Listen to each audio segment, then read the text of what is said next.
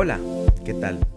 Les saludamos Karim y Andrés Morera y queremos compartir contigo un mensaje para que tu día sea exitoso.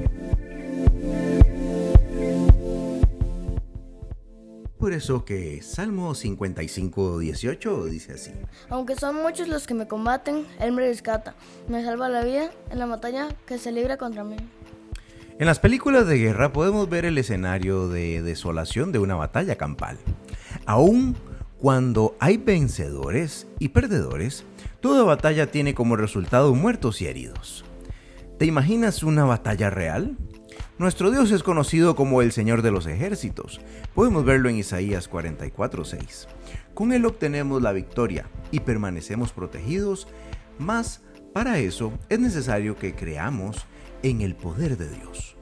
Nos presentamos eh, desprotegidos en el campo de batalla cuando no ponemos nuestra confianza en Dios y aumenta la probabilidad de que terminemos heridos. Es con fe que conseguimos avanzar en la batalla de la vida. Dios te ayudará y te protegerá en todas las batallas. Haz la voluntad de Dios y cree en su poder. Para eso, Karim nos va a comentar tres consejos de cómo Dios nos ayuda y nos en la batalla. ¿Qué dice Karim? Dios quiere acompañarlos en nuestra batalla. Clama a Él, sea cual sea la situación. Nada es imposible para nuestro Dios. Confía en Él.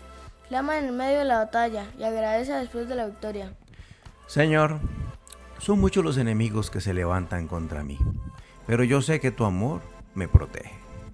Creo que toda victoria proviene de ti y es por eso que tengo esperanza. Protégeme en la batalla, Señor. Bueno, Karim, hermoso mensaje para este ombligo de la semana. Le damos gracias a su Biblia, no sin antes decirle a nuestros escuchas cómo es el nombre de este devocional. Dios te protege en la batalla. Dios te protege en la batalla. De esta forma nos escuchamos en el futuro. Y... Adiós. Chao, chao.